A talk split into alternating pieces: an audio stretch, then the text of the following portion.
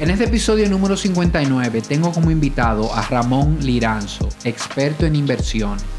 Lo que más me gusta del enfoque de Ramón es que aborda las inversiones desde conectarlas con nuestro propósito de vida y son una gran herramienta para darnos opciones de cómo queremos invertir nuestro tiempo. Esto es Holístico el Podcast.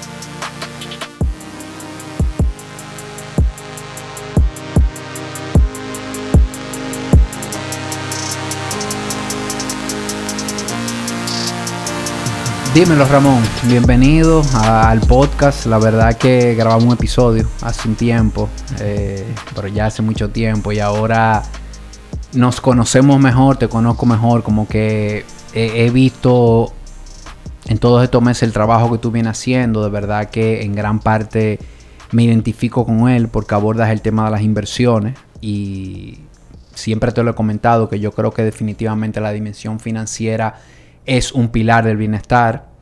Yo no lo trabajo porque así lo decidí, porque gracias a Dios en mi camino, esa, esa era una eh, de las pocas cosas que estaba en orden, pero me tocó trabajar todos los otros y por eso trabajo los demás.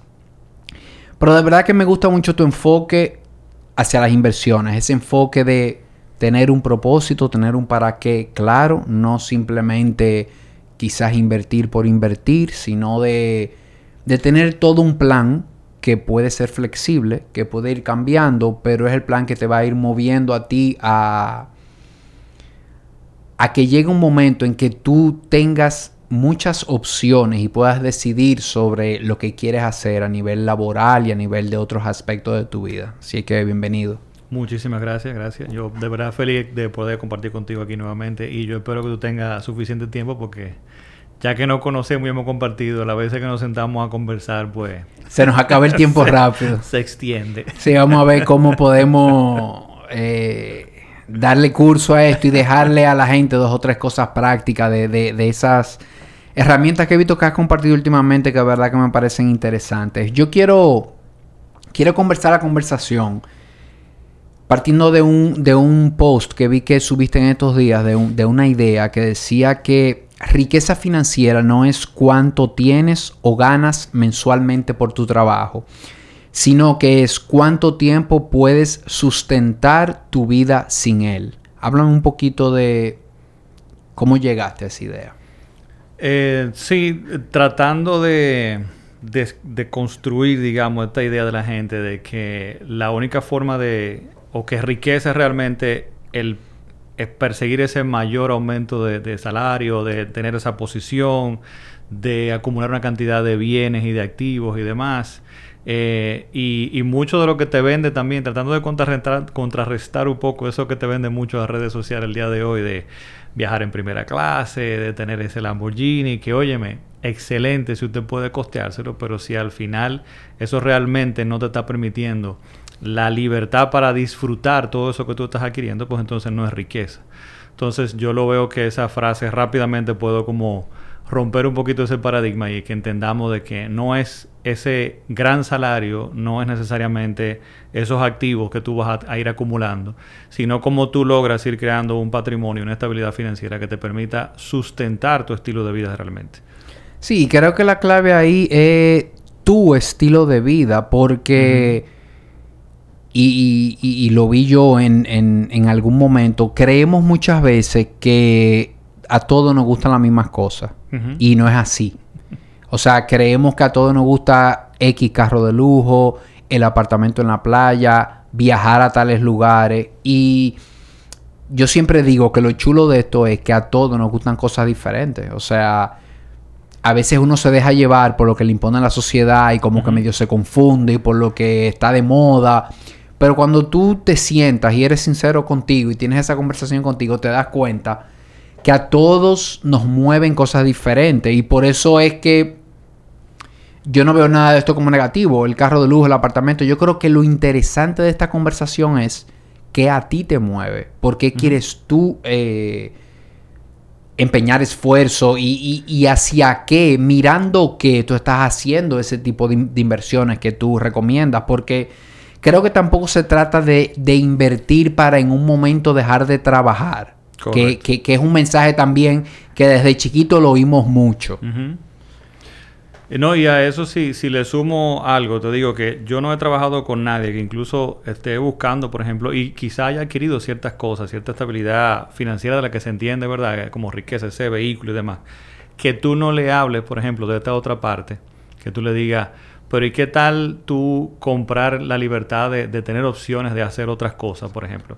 Eh, ¿Qué tal la, la opción de poder tomarte un día para todo eso que tú has adquirido, disfrutarlo? a todo el mundo que yo le he comentado eso, al final hace clic también con eso y dice, sí, yo también quiero libertad. O sea que muchas veces, aunque tenemos eh, intereses y, nos gustan quizás cosas diferentes, eh, yo creo que ahí como que todos tenemos algo en común en el punto de, de comprar libertad, de comprar opciones. Y que quizá muchas veces lo que nos pasa es que no nos sentamos como a a pensarlo realmente, ¿tú entiendes? Entonces nos dejamos llevar muchas veces en el automático de la sociedad, como tú dices, de lo que nos está viendo la sociedad y de lo que nos está empujando este aparatico el día de hoy, cada vez empujándonos y tirándonos más por ahí a, lo que supuestamente deberíamos como aspirar. Y, y, muchas veces no nos sentamos nosotros a pensar y nos damos cuenta que muy bien todo eso que está ahí, pero también está la otra parte de, de, de esto que yo puedo crear verdadero bienestar en mi vida a través del dinero, no solamente con cosas necesariamente materiales. Claro, y ahí tú, tú, tú hablaste de un par de cosas que, para mí son claves. Yo creo el tema de tener opciones, que yo creo que ahí es que está verdaderamente el poder del dinero. O sea, no, no en lo que te permite adquirir, que, que claro, eso es bueno, pero sino las opciones que te da, que cuando tú tienes, vamos a decir, esa parte resuelta en tu vida, ya tú tienes el poder de no tener que cambiar tu tiempo por dinero en cosas que no te hagan sentido a ti.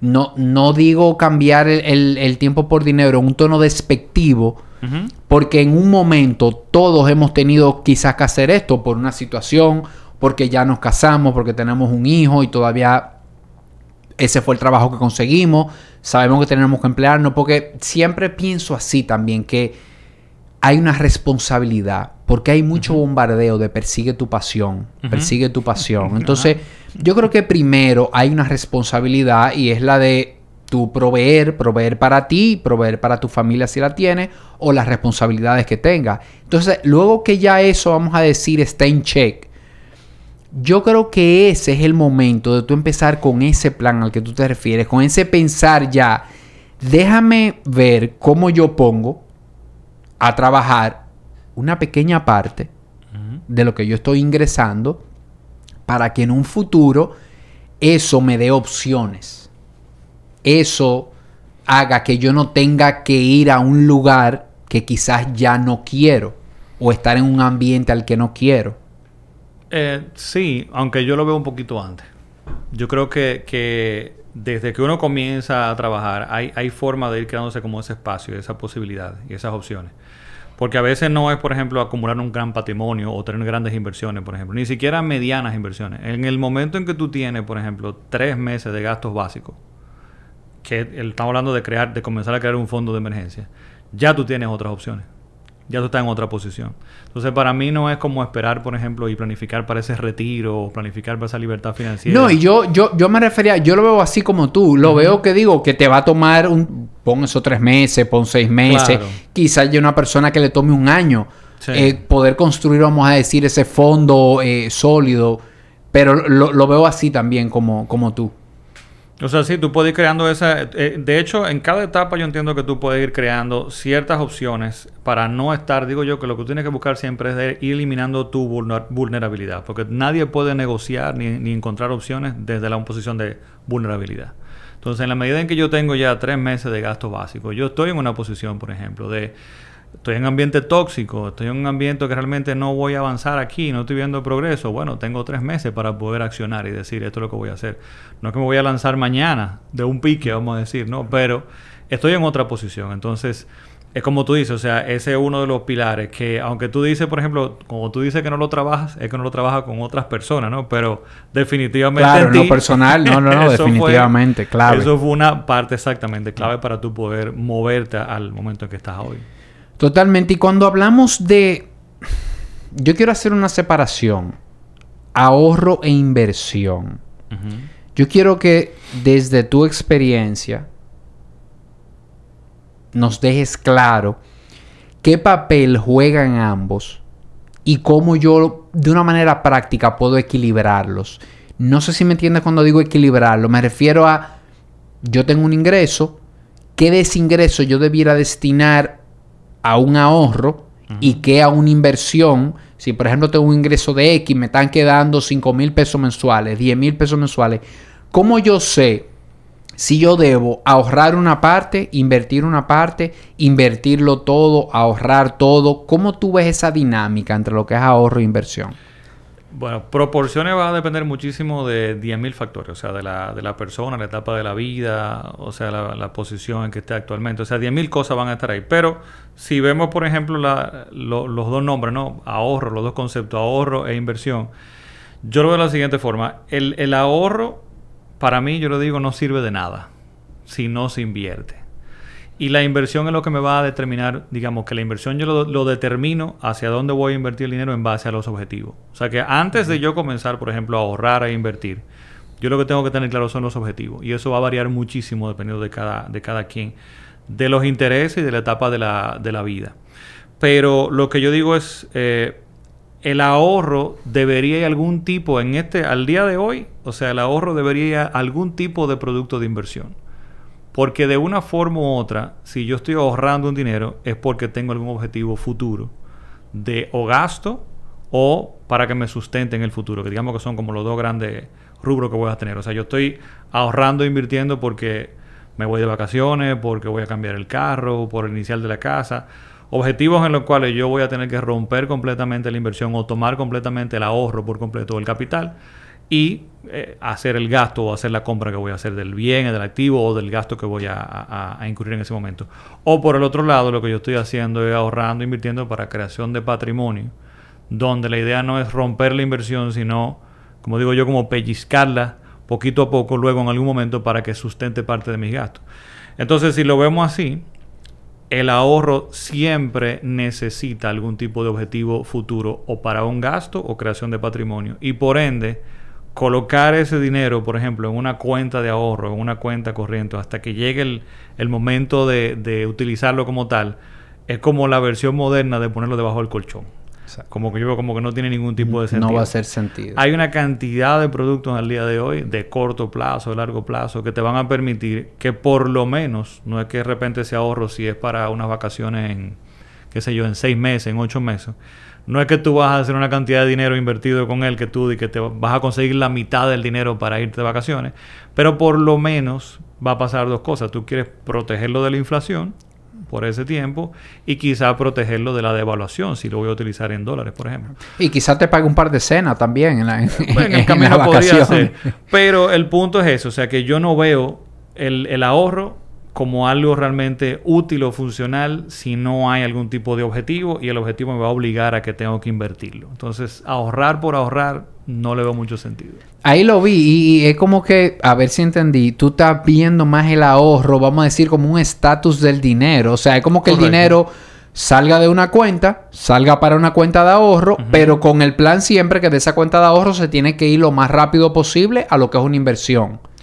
Sí, exactamente. Y eso va a ir alineado al objetivo de esa inversión. Exacto. Entonces ahí, ahí ya separaste. Ya depende si tu objetivo es el viaje en seis meses, un viaje, por ejemplo, o adquirir un vehículo o un apartamento, o ya un objetivo mayor de, de, de eso que hablamos al principio de, de laboralmente, por ejemplo, de tú tener esas opciones ya de a nivel laboral poder decidir cosas diferentes. O sea, que ahí lo vemos como dos tipos de inversiones diferentes, diríamos.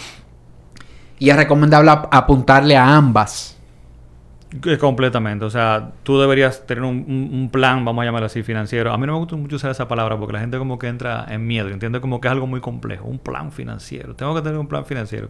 Y se asusta. No, es simplemente este militado de, de objetivos que yo quiero. Y según ese objetivo, entonces como que pensemos así, para cada objetivo es un bolsillo diferente de ahorro e inversión que vamos a estar teniendo. Es como lo, como lo veo.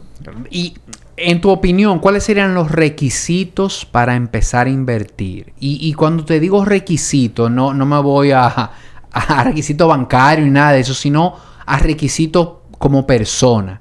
O sea, ¿qué yo debo tener en check primero antes de yo pasar a invertir? Porque no lo hemos dicho, pero creo que queda claro que toda inversión tiene su riesgo, toda. Completamente. Que, que, bueno, que me puede decir que algunas menos, algunas más, pero desde que usted puso un dinero en una inversión, hay alguna probabilidad de que a ese dinero le pueda pasar algo, ¿verdad? Entonces, ¿qué debe estar en mi vida? Yo no sé si hasta emocionalmente, emocionalmente y, numéricamente, financieramente, en check, antes de yo decir, bueno, ya este pedazo, vamos a decir, se va a inversión. Y antes de pasar para allá, eh, el asunto del riesgo, que me gustó mucho que tú lo mencionaste. me gusta como de construir y como tumbar el asunto de que el riesgo es malo. ¿Ok? Totalmente, sí, porque uno eh, como que creció con eso y la verdad que el riesgo es riesgo. O sea, no es que sea malo o bueno, pero hay que considerarlo, pero adelante. Cuando uno siempre dice y escucha, por ejemplo, toda inversión tiene sus riesgos. Entiende como que de repente invertir es riesgoso y como que tener dinero en sí, eso no. Entonces, el asunto es que riesgo, inmediatamente usted tiene dinero en la mano, ya usted está manejando riesgo. Porque si yo decido por miedo ponerlo debajo del colchón, por ejemplo, eh, escuché una, una, historia una vez de no sé una persona en India, creo que tenía no sé cuánto dinero ahorrado ya y lo había colocado debajo de su colchón y de repente creo que no, no, recuerdo si fue una inundación que vino y creo que hay otra historia de ratas, por ejemplo, que le comieron el dinero debajo del colchón. Entonces, Qué triste. Exactamente. Entonces el dinero involucra riesgo y el riesgo necesariamente no es algo malo, que tenemos como que desmontarnos de eso. El, el, riesgo es simplemente el riesgo y el asunto es entender qué tipo de riesgo para saber cómo lo voy a manejar. Pero dinero en una cuenta de ahorro, en una cuenta de banco, tiene un riesgo, un riesgo sistémico, un riesgo de la banca, de esa institución que está ahí. El dinero en mi colchón tiene un riesgo. Por ejemplo, hay un chiste también por ahí, dicen, de la, de la abuela que tenía todo el dinero metido dentro del colchón y entonces le a la vieja que tenía el pobre colchón tan, tan ya deteriorado, los nietos le compran un nuevo colchón y botan el viejo. Entonces, por ejemplo, y ahora, wow. Entonces, el, el riesgo no es malo el riesgo es un asunto que tenemos que simplemente entender. Cuando tú te referías entonces a qué tener en check, yo diría que lo primero que yo debo eh, constituir y armar antes de comenzar a pensar en inversión de otro tipo o de cualquier tipo es un fondo de emergencia.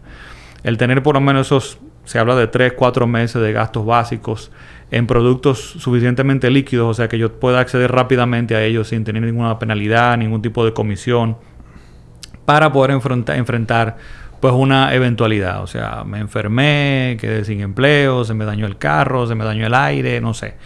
Eh, eso sería, pongámoslo así, nuestra primera inversión. Ese es el primer check. Ese, ese fondo de emergencia, para decirlo bien aplatanado, porque la verdad que, que oímos mucho el, término, fondo de emergencia, fondo de emergencia.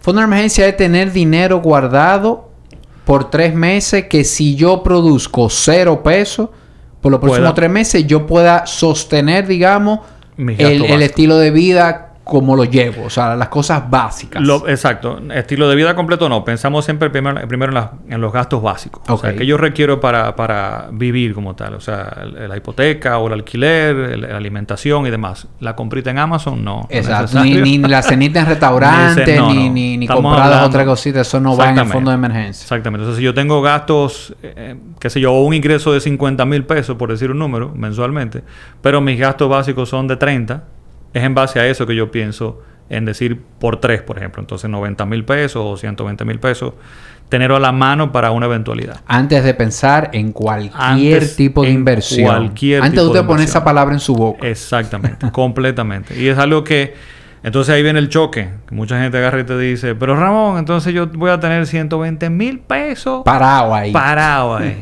en una cuenta de ahorro. Le duele. No, necesariamente tiene que ser una cuenta de ahorro. Eso Puede tenerlo En, inversiones más, más líquidas. Completamente. Hay otras opciones. Entonces, eh, lo que yo siempre digo a la persona es que ese dinero no es el que te va a hacer rico. Ese dinero es para un lío, como le decimos los dominicanos. Que llegan, ¿eh? Que llegan. Porque el asunto no es solamente... ¿Cuáles son los dos objetivos del fondo de emergencia? Primero, que siempre el que se menciona, hacer frente a una eventualidad sin tener que eh, financiarme. No tengo que ir a tomar prestado. Porque en medio de una eventualidad, aparte de que voy a pagar intereses por un, por un préstamo y me va a costar más, la eventualidad va a salir más cara, es también que en medio de una eventualidad tengo un muchacho enfermo, por ejemplo. Yo voy a ir a la fuente de acceso a dinero y de financiamiento más rápido posible que tenga. Y esa regularmente va a ser más costosa. Entonces me va a costar más. Esa es la primera. Pero la segunda, eh, digamos, el segundo objetivo del fondo de emergencia, que mucha gente no habla, es el asunto de no verme tentado a tocar mis inversiones de largo plazo de otros objetivos. Que muchas veces no hablamos de esa. Y es, si yo cojo los 120 mil pesos y me dicen, del fondo de emergencia, y me dicen que hay una muy buena inversión en, qué sé yo, en un fondo inmobiliario aquí en el país, en la bolsa, ahora que está pagando muchísimo dinero, por ejemplo. Y yo coloco el dinero ahí porque digo, no lo quiero tener parado. Ok. Eso es una inversión de largo plazo que puede fluctuar, que va a tener de repente una baja en algún momento, que si coincide con el momento en que yo requiero el dinero y lo voy a sacar, voy a perder. Voy a incurrir en una pérdida. Entonces es para también tener esa mentalidad y esa parte emocional que tú decías, de puedo darme el lujo de dejar esto crecer tranquilo por el tiempo que corresponde a ese producto porque yo tengo un fondo de emergencia que no me voy a ver tentado a tocar esa inversión. Entonces, sí, uno, uno A en el check es el asunto del fondo de emergencia, antes de cualquier inversión. Sí, y, y, no, y, me gustó eso también de, de, esa segunda, de entender para qué lo tengo y de no empezar a pellizcarlo. Y creo que igual, cuando tomamos esas decisiones de inversiones a largo plazo, que son importantes, de no pellizcar tampoco, porque a veces pasan cosas en el camino. Ah, pero déjame, mira, me está yendo muy bien en esa inversión, déjame pellizcarla.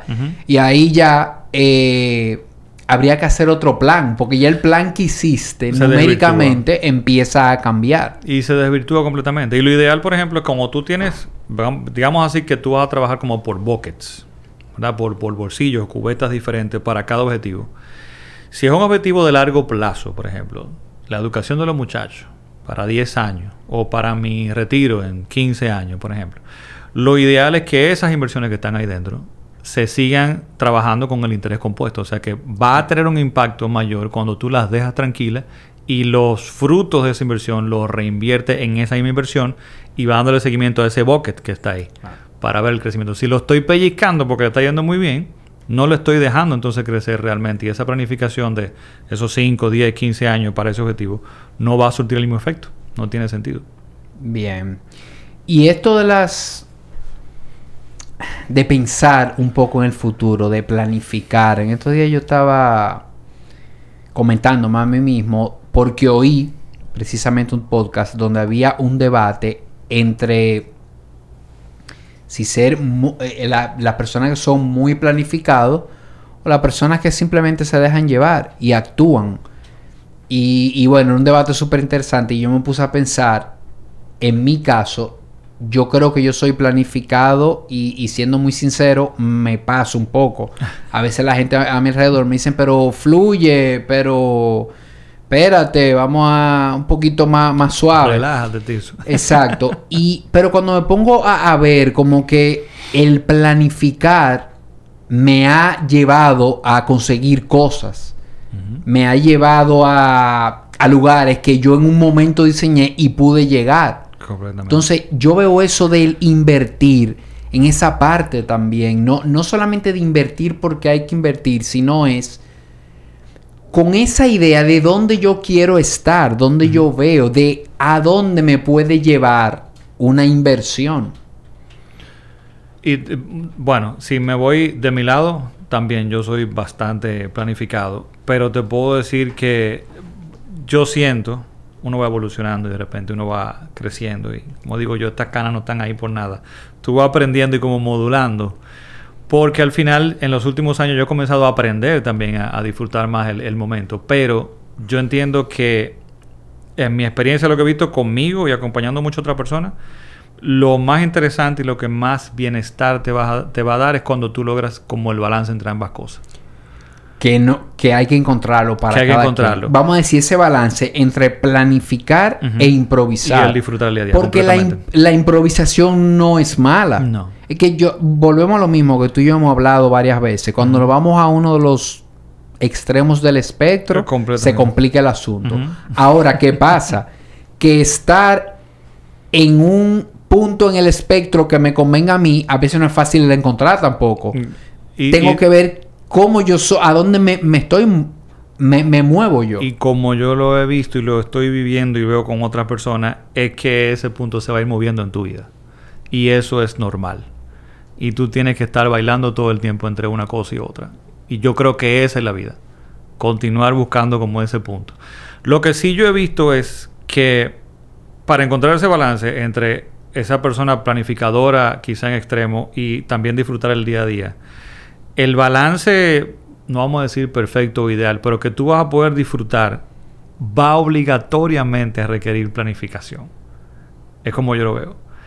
El balance y el disfrute real, tú no lo vas a lograr dejándote llevar por el día a día y siendo completamente espontáneo. En algún punto tiene que hacer algún tipo de planificación. Porque si no, si tú dices, no, como dice muchas veces el dominicano, lo cuarto están hecho.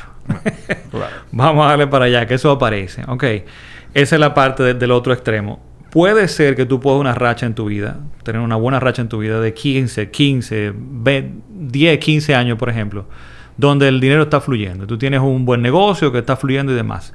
Pero el no planificar te está poniendo, te está exponiendo al riesgo de que la fiesta se acabe. Y la fiesta, lo que yo he visto en mi experiencia, no mía, gracias a Dios, pero viendo a otra persona, y yo trato de aprender en cabeza ajena, es que es muy duro cuando la fiesta está allá arriba y entonces te quitan, te la apagan la música y, te quedas sin silla. Ok, va todo el mundo dando vueltas en la silla y se apagó la música y te quedaste sin silla. Y tú disfrutaste y estás en una. Tus expectativas y tu nivel y tu estilo de vida estaba allá arriba y de ahí es maduro entonces bajar y caer.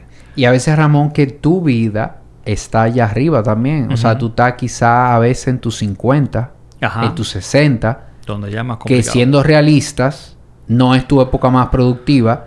Todos sabemos que hoy en día definitivamente la expectativa de vida se ha alargado y de que muy bien podemos estar trabajando hasta los 70. Eh, pero es lo que tú y yo hablábamos al inicio. Qué interesante es que a esa edad tú puedas elegir lo que quieres hacer. Qué interesante que a esa edad, si tú eres el tipo que quiere ir a una oficina de 8 a 5, lo puedas hacer.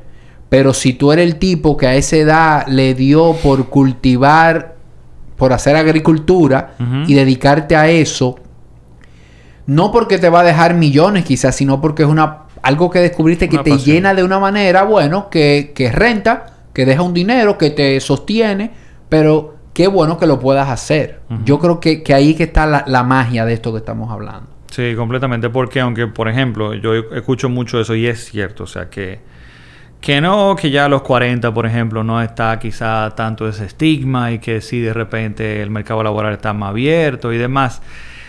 la expectativa de vida se ha ampliado, la cultura está cambiando, pero no tan rápido yo creo que todavía hay un estigma y todavía a, la persona en sus 40, en sus 50, se le hace difícil o no tan fácil, vamos a poner, eh, como en sus 30 conseguir trabajo y poder moverse de trabajo y demás. Sí, totalmente. Y yo ahí lo que me iría es al extremo. Eh, eh, eso que te dije, poniendo que quizás no sea la realidad todavía hoy día, poniendo que tú a los 50, a los 60, puedas conseguir un trabajo.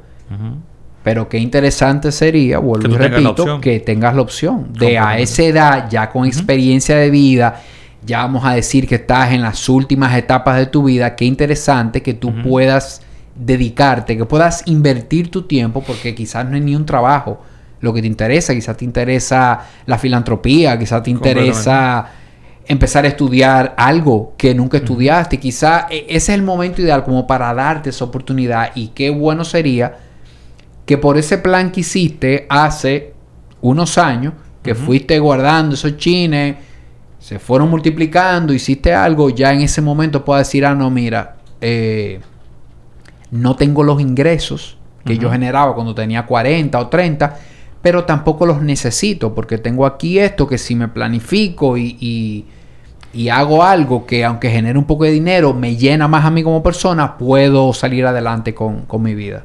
Definitivamente. Bien, y volviendo a la parte de invertir, ya hablamos de esos requisitos, hablamos más o menos de inversión versus ahorro. Para iniciar o para etapa media, ¿tú recomendarías inversiones locales?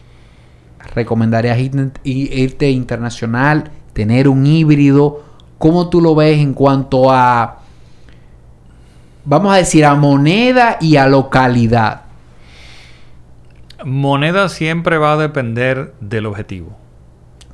Porque, por ejemplo, si me voy a ir de viaje, al final voy a requerir dólares, por ejemplo. Entonces, de una forma u otra, si, si me voy en un año, si me voy en ocho meses, lo ideal es que yo elimine y quite de la mesa inmediatamente ese riesgo cambiario y, e invierta y ahorra en, ahorre en dólares porque eso es lo que voy a, requerir en ese momento.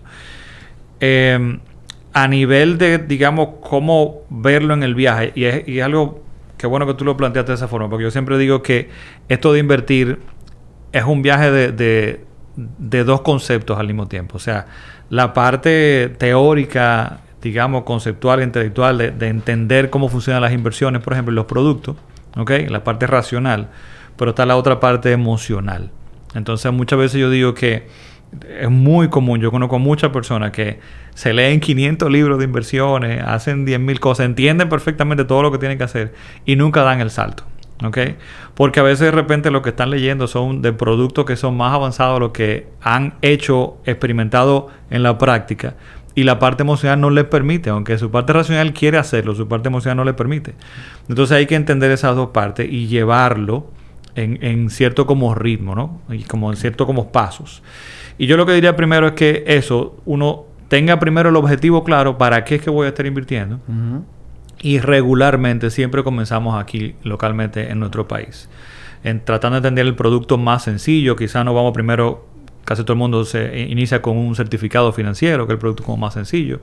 Luego quizá entonces paso a la bolsa de valores y quizá entonces productos de corto plazo. Eh, entiendo lo que es un bono. Luego entonces comienzo a, explorar con fondos de inversión. O sea, como que es, hay una pequeña como escalera.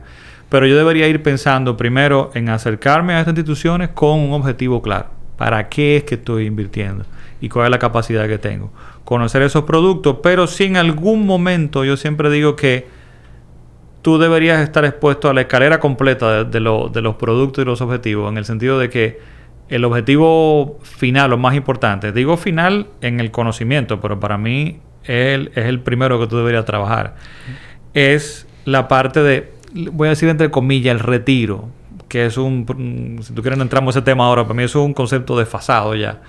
Digamos que es esa trayecto a la libertad financiera, pero más que esa libertad financiera, a la construcción de patrimonio. ¿Ok? Porque yo digo que debe ser eh, quizá lo más, entre comillas, complejo de trabajar, porque hay que entender una cantidad de variables ahí dentro, pero lo primero a trabajar o que siempre debería estar ahí, porque hay una transición natural en la vida del ser humano donde uno tiene que ir transfiriendo capital humano a capital monetario. Yo en mis 20, por ejemplo, tengo una no hay no tengo nada. o sea, yo estoy quebrado prácticamente. Fácilmente lo que tengo son deudas, porque tengo quizá un carrito que acabo de comprar y es con préstamo. Tengo quizá un préstamo eh, eh, educativo de repente, no sé, puede ser. Eh, o sea que si yo saco un estado de patrimonio, estoy en negativo. Ok, pero es normal. ¿Por qué? Porque me compensa todo el capital humano que tengo. Todo el potencial de mi profesión, de mi juventud, de, mi hambre de, de, arrancar y de comenzar a crear mi vida, por ejemplo. Y ese es todo el potencial que tengo ahí. Pero lo que se nos olvida en el camino es que de una forma u otra tenemos que ir transfiriendo ese capital humano y convertirlo en capital monetario que vaya creciendo y nos sustente en la parte del declive natural de, y, no es, porque mucha gente cuando digo esto piensa, ah, pero te está echando viejo, Ramón. no, yo tengo 49 años recién cumplido y estoy trabajando más que nunca. Porque deseo y lo quiero hacer. Y con toda la energía y toda la fortaleza de hacerlo. Y pienso hacerlo hasta que energía me quede. Es una combinación de que incluso tú, y, y si nos metemos en ChatGPT todo lo que está pasando, peor todavía, la profesión incluso que tú estudiaste, probablemente en el futuro 20, 30 años, por ejemplo, no sea tan atractiva ni te vaya a generar los ingresos que tú entendías que ibas a tener. Y vas a tener que dar quizá algunos saltos o moverte a otras profesiones o a otras partes técnicas. Y si no tienes el soporte, digamos, del, del patrimonio, para poder hacer esa transición, se te va a hacer más difícil. Los inicios son difíciles y tú y yo lo sabemos. Que, o sea, y cambiar de profesión es totalmente posible, pero el inicio va a ser difícil y vas a necesitar ese colchón ahí que te, que te amortigue esos primeros meses o años. Sí, definitivamente. Entonces, para mí ese objetivo siempre tiene que estar ahí. Pero definitivamente no es algo que tú puedas lanzarte y decir, eso es lo primero que voy a trabajar. O sea que esa primera escalera de certificado financiero, bonos, localmente en el país, y luego en algún momento yo siempre digo que para ese objetivo de creación de patrimonio, de transferir ese capital humano a, monetario, en algún momento vas a tener como que graduarte y pasar al mercado de Estados Unidos también. O sea, para mí es necesario completamente. Perfecto. Me quedaron varios mensajes clarísimos de los que diste. Y es que definitivamente antes de usted sentarse a decidir sobre inversión, a decidir sobre el dinero, hay un para qué que hay que definir. Un por qué. y para qué. ¿Qué yo quiero hacer? Y eso es diferente. Y yo sé que... Y es algo que yo digo mucho. Y, tú me imagino que también. Tú no puedes darle una receta a nadie de esa parte. Esa parte cada quien debe sentarse. Y lo mismo pasa con, con los aspectos de bienestar con, comer bien, con hacer ejercicio. Yo tengo que conectar para qué quiero yo hacer eso. Yo le decía a alguien en estos días eh, que pusiste el ejemplo de gente que se lee miles de libros, que tiene mucha información y no ejecuta. En las redes ahora mismo, en YouTube, en todos los sitios, hay muchísima información. Y hay muy buena información. Hay información buenísima. Yo lo que pienso es que esa información hay que aprender a adaptarla a nosotros. Muchas veces hay gente que toma esa información tal cual, trata de ponerla en su vida y no le funciona. Y, yo le, comento, quizás lo que te faltó fue adaptarla. ¿Qué cosas de esas? ¿Cómo tú la adaptas a tu vida? Pero para tú hacer esa adaptación, que es lo que, lo que me acaba de llegar a la mente, necesitas ese plan, ese para qué. para qué. yo quiero este dinero, cómo yo me veo en unos años, qué yo quiero estar haciendo. Y aun si tú no sabes específicamente qué vas a hacer, porque quizás tú no sabes qué vas a hacer a tus 60, pero tener un plan que te permita, no, mire, yo estoy haciendo un plan para lo que sea que yo decida en esa etapa de vida, yo pueda tener ahí un backup y poder ejecutar. Y eso me parece que es la magia de esto, acompañado con lo que explicaste de crear capital y de quitarnos esas palabras para el retiro. Porque yo igual que tú no encuentro un sustituto de esa palabra ahora, habría que buscarlo, pero ya no nos retiramos. Ya lo que vamos es transformando las etapas de vida. Ya el sueño no es retirarme, porque yo creo, y, no sé cuál es tu opinión, que yo sueño mucho con retirarme cuando lo que estoy haciendo no me llena completamente. claro, yo tengo muchísima ganas de que llegue el día de ya yo dejar de hacer esto. Entonces, retiro. Pero ya cuando tú realmente tú estás conectando con eso que tú haces, tú no quieres retirarte, tú quieres cambiar, quizá bajar el ritmo, quizás moverte a otra cosa y, parte de lo que tú dices, que tienes 49 años y estás trabajando como nunca, yo creo que se debe a eso. Habría que ver si a estos mismos 49 años tú estuvieras haciendo algo simplemente por el dinero, porque tu situación de vida, ese fue lo que te tocó, que debías producir dinero, si estuvieras trabajando con esas mismas ganas.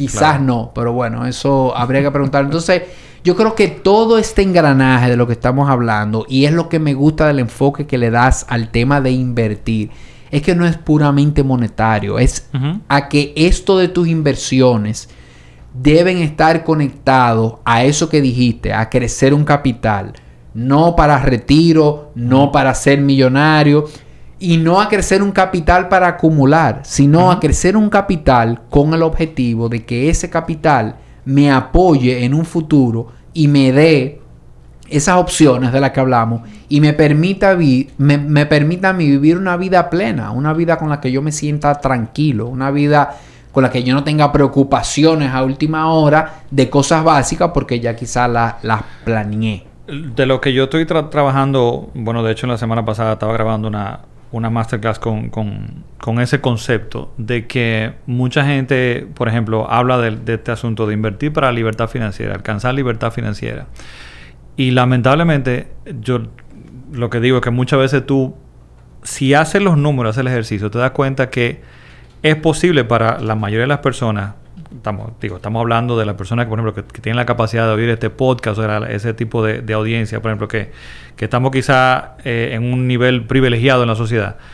eh, clase media, por ejemplo, digamos, eh, tiene la posibilidad de alcanzar libertad financiera, pero no vemos muchas personas que lo alcancen. ¿Qué es lo que pasa en el camino?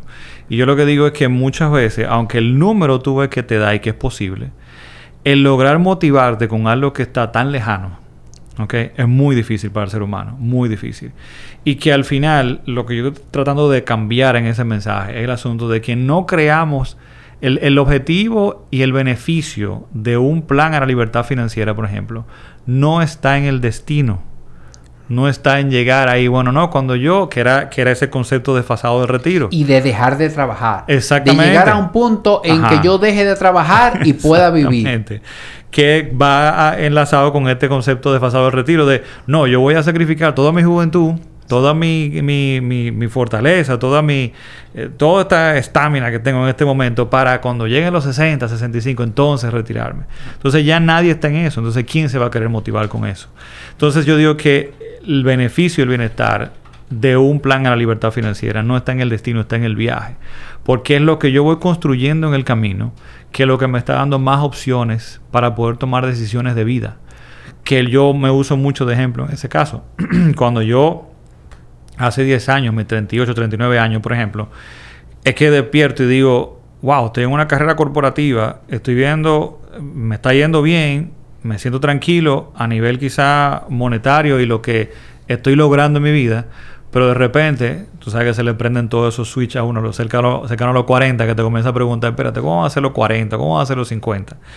Tú comienzas a ver, que hemos conversado tú y yo de que te pasó algo muy similar, tú comienzas a ver las personas que están delante de ti, que de nuevo, nada mal que quiera perseguir esa carrera, eh, nada malo con eso y, y, mucho, mucha satisfacción, mucho bienestar y mucho que le debo, por ejemplo, a la vida corporativa. Es un asunto de, de tú conectar con qué es lo que tú quieres en tu vida. Cuando tú despiertas y dices, es que yo no quiero la vida de mi jefe, es que yo no quiero la vida del que está arriba de él. ¿Qué es lo que yo quiero? Entonces se te mete un frío en el estómago y tú dices, no, espérate, yo tengo que definir esto porque yo no puedo seguir persiguiendo el sueño de otra persona que tú pensabas que era el tuyo. Entonces, yo arranco este, este plan, por ejemplo, y yo no he alcanzado libertad financiera. Voy camino allá. Y si tú quieres, hablamos de otro concepto muy interesante que creo que está en boga en los últimos años, que es el llamado Cruise Fi, que es este, eh, libertad financiera en automático. Yo arranco este plan y luego la pandemia 2021, ya ha definido el plan hacia dónde iba, pero se, hasta se adelantó en Estamos hablando de 8 años, 7 años. No tengo libertad financiera, pero ¿qué tengo? La opción y la capacidad de tomar decisiones de vida y dejar atrás una carrera en la banca de 12 años para perseguir otra pasión. ¿Ok? ¿Pero por qué? Porque tengo la posibilidad de hacerlo. Entonces, tenemos que dejar de ver ese viaje a la libertad financiera como el destino. Cuando yo llegue a ese millón de dólares, es que yo voy a ser feliz. No, es que yo puedo, con lo que voy construyendo, accionar el día de hoy que en dos años, en tres años, en cinco años, me permita tomar decisiones que, señores, tienen un impacto impresionante en el bienestar de nosotros hoy, no a los 65. Porque, por ejemplo, y ahí voy a traer al, Quiero enlazarte con el, con el punto tuyo para que hable un poquito también de, tu experiencia en ese sentido. Como, por ejemplo, en tu caso, y ahora te voy a entrevistar yo a ti.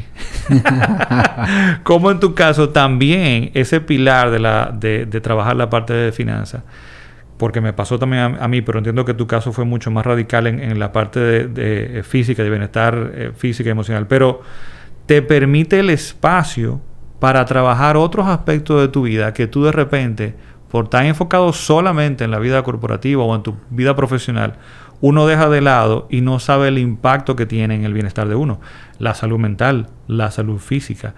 Entonces, Cuéntanos también de ese, de ese lado, cómo esa parte financiera impactó y te permitió ese espacio a ti. No, de, o sea, grandemente, grandemente, porque cuando yo decidí que iba, que lo que me gustaba, que lo que me quería dedicar, que yo no, no sabía qué forma tendría, pero que de alguna manera quería estar involucrado con el mundo de bienestar y, y, poder acompañar personas y ayudar personas a conseguir bienestar y salud, yo tenía que primero dármelas a mí en muchos aspectos. Y por muchos meses, quizá años, yo duré trabajándome a mí y yo necesitaba, eh, eh, necesité estar cómodo en esa parte, tener ese colchón, tener esas inversiones, tener eso que me permitiera a mí despegarme un momento de ese plano laboral, vamos a decir económico, de ese recibir un salario, de ese recibir un salario todos los meses. Y eso fue lo que me permitió darme esos meses, trabajar en mí, darme el empujón que necesitaba para salir otra vez a flote. O sea que es esencial eso que tú estás diciendo. Y creo también que eso que tú dices, que debemos de despegar del concepto de libertad financiera, ese ver las cosas allá adelante, creo que parte de, despegar eso es no pensar en que quiero dejar de trabajar. Porque cuando yo tengo ese pensamiento tan en mi mente, yo quiero dejar de trabajar, yo quiero dejar de trabajar, yo creo que la pregunta ahí sería, ¿qué es lo que yo estoy haciendo que quiero dejarlo? ¿De qué yo quiero escapar? De qué yo quiero escapar, exactamente. ¿Qué es lo que me está molestando? Porque, y creo que fuiste tú mismo que me lo dijiste en estos días, imagínate, quiero dejar de trabajar. Hay gente que a los 65 años entonces se van a su casa a hacer nada. Y entonces tú te vas a poder pasar un mes, dos meses, un año sin hacer nada en una mecedora ahí en tu casa o simplemente quizá quizá todo el mundo no. A veces uno dice eso por lo mismo que tú estás diciendo, porque quiere escapar de algo. Pero en el momento que tú realmente te estás dedicando a algo que te llena a ti de alguna manera, y, no lo quiero romantizar, no me quiero ir con tu pasión ni nada de eso, algo que a ti te llene, que haya una parte de propósito que te llene, que haya una parte de remuneración que te llene, que haya todo un conjunto de cosas que a ti te llenan, a ti, y eso cada quien es individual, definitivamente yo creo que no llega el momento que tú te quieres retirar de eso. O sea, por el contrario, yo creo que el enfoque es construir, dar, ponerte en esa posición.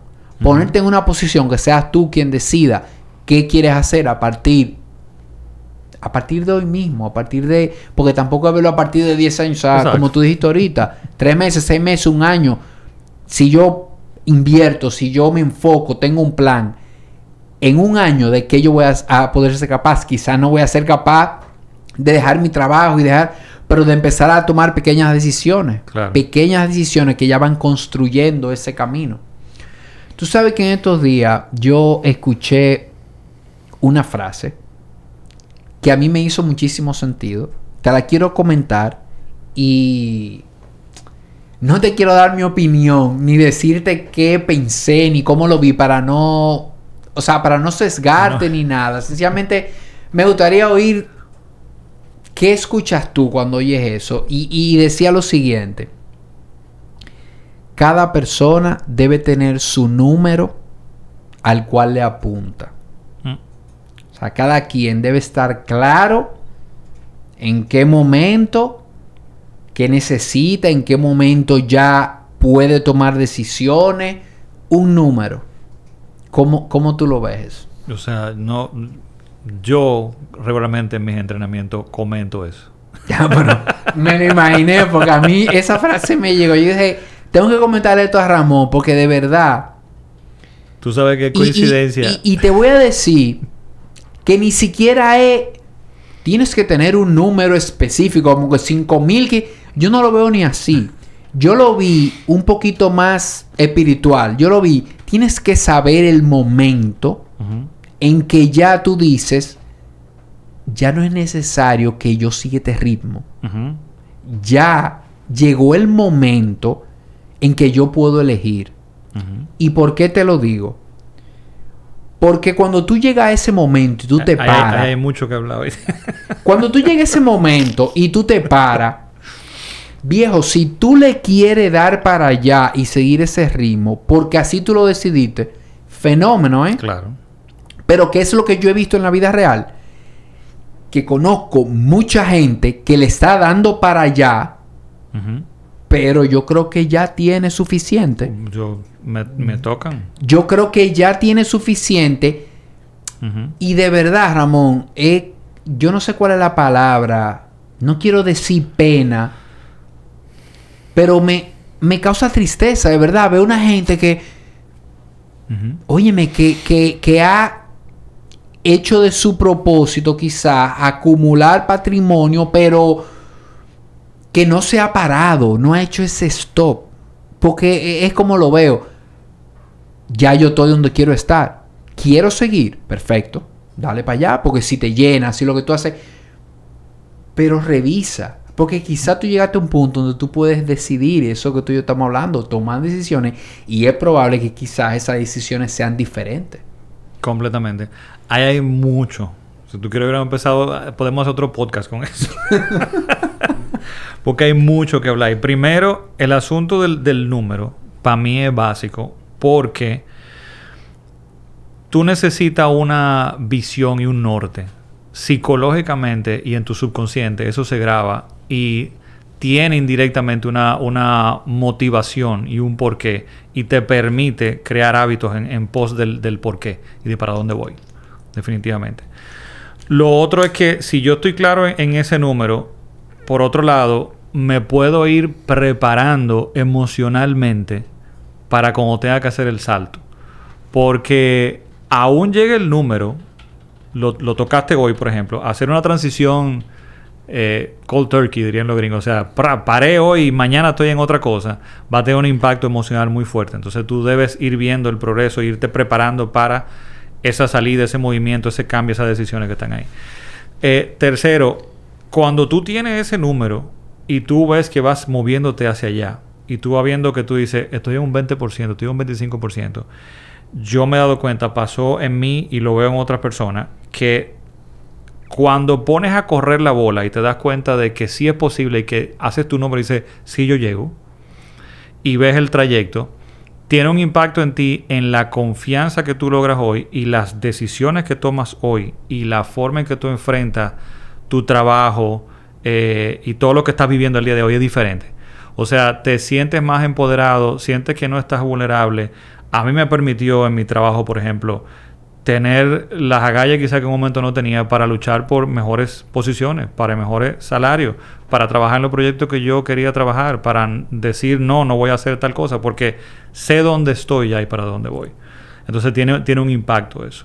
Entonces hay muchas cosas que, que ver ahí dentro. Pero sí, eso es una frase que yo estoy completamente de acuerdo con ella. Y yo le diría a... Y te digo, entonces es coincidencia muy interesante porque la masterclass que grabé la semana pasada, que la voy a compartir a, a un grupo de estudiantes que estamos llevando en un programa actualmente, se llama Tu número a la libertad financiera. Wow, Y específicamente es de cómo calcular ese número, de cómo tú tener, ok, este es mi gasto básico, este es mi gasto discrecional, cuánto capital yo requiero para llegar a un momento en que pueda sustentar este gasto que está acá, que es lo que quiero sustentar, ¿ok? Y con esta capacidad de ahorro, ¿en qué tiempo yo voy a llegar? O sea, que eso es básicamente eso, conseguir tu número. Pero eso tiene un impacto psicológico muy, muy, muy importante.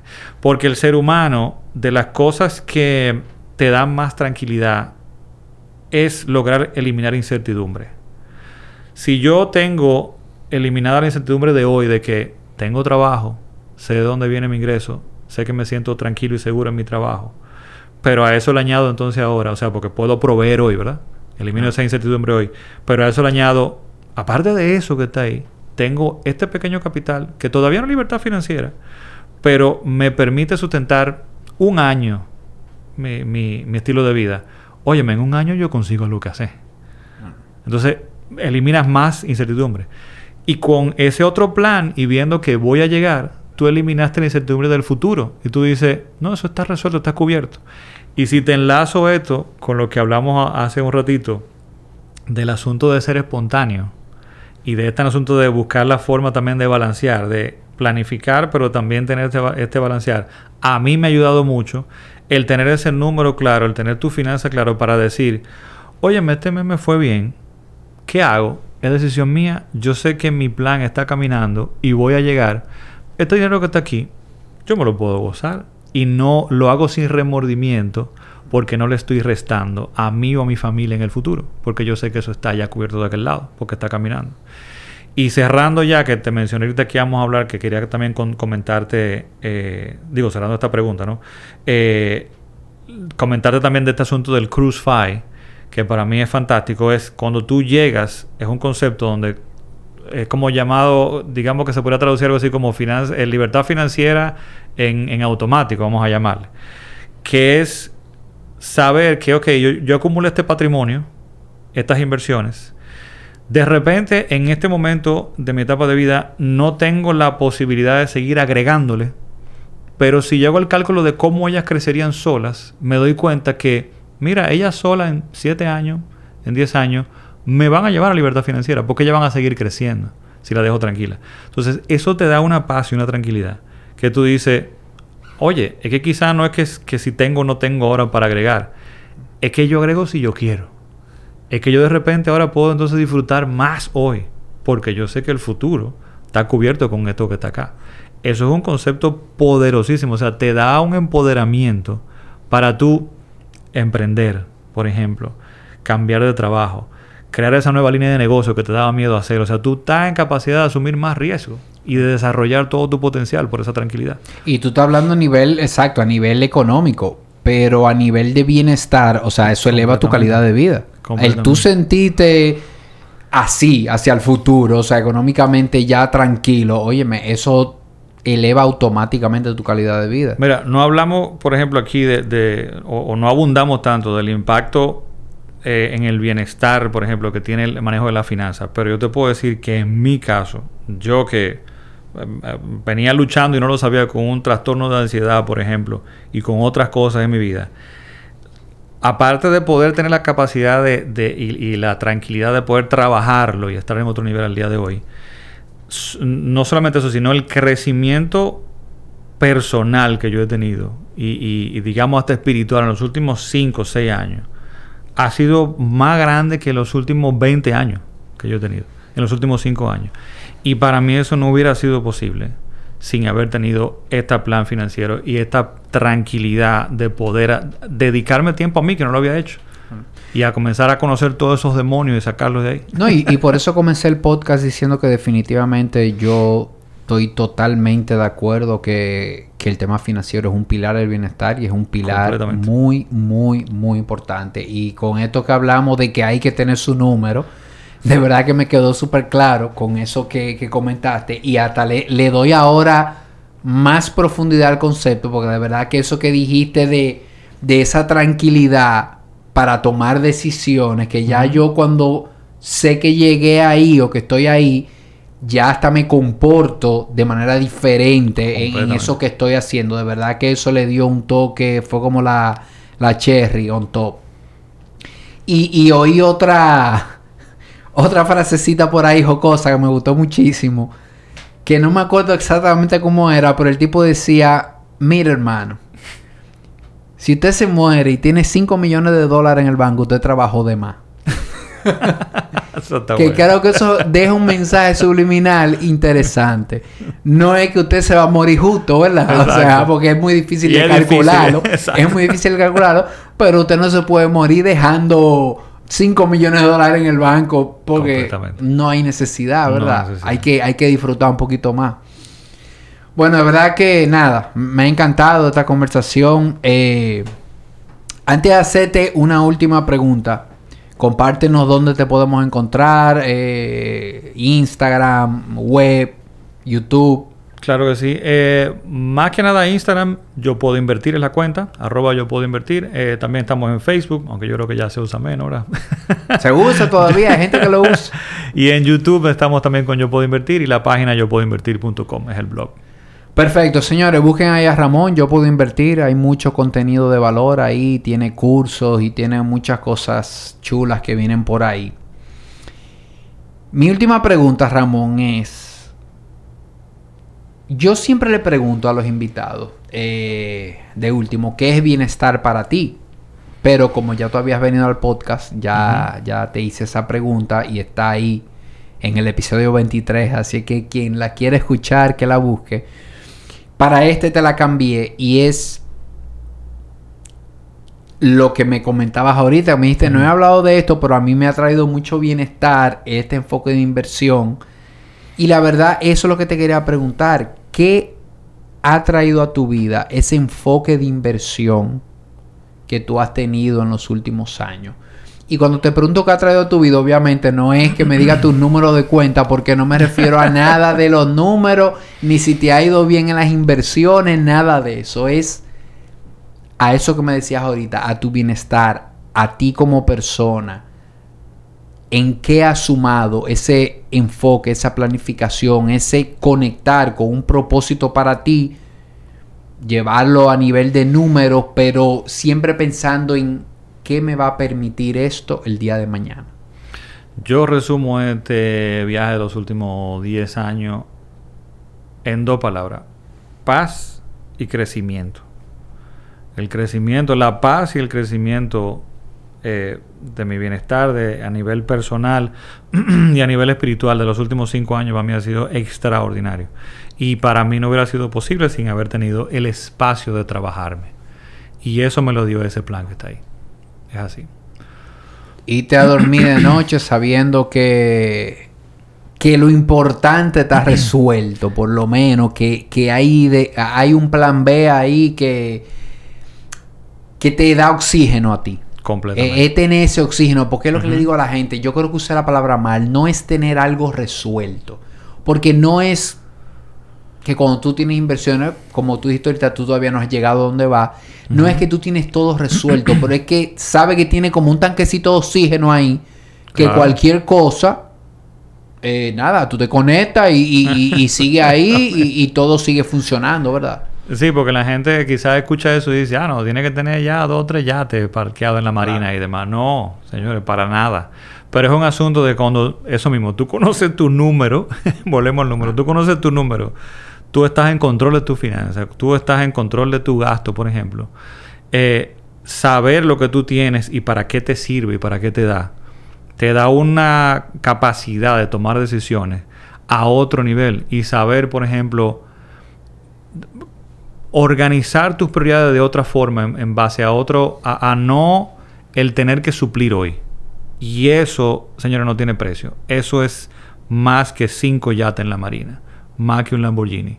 El saber que yo me levanté hoy, por ejemplo, y que si mi hijo está enfermo, o que si yo quiero quedarme haciendo el desayuno a mis hijos, por ejemplo, es decisión mía y eso me da mayor bienestar a mí. Señor, eso no tiene precio. Y saber que yo decido cuándo trabajar y en qué trabajar y en qué proyecto. Eso no son cinco yates en la marina. Para mí eso son 25 yates en la marina. O sea, eso es lo que me ha entregado esto el día de hoy. Y no es a nivel eh, de riqueza como se ve, por ejemplo, en redes sociales. Es así. Clarísimo. Viejo, gracias de verdad por haber aceptado la invitación y, yo sé ya que esta no va a ser nuestra última conversación. Que no sea. Hasta la próxima. Gracias igual. Fuerte abrazo.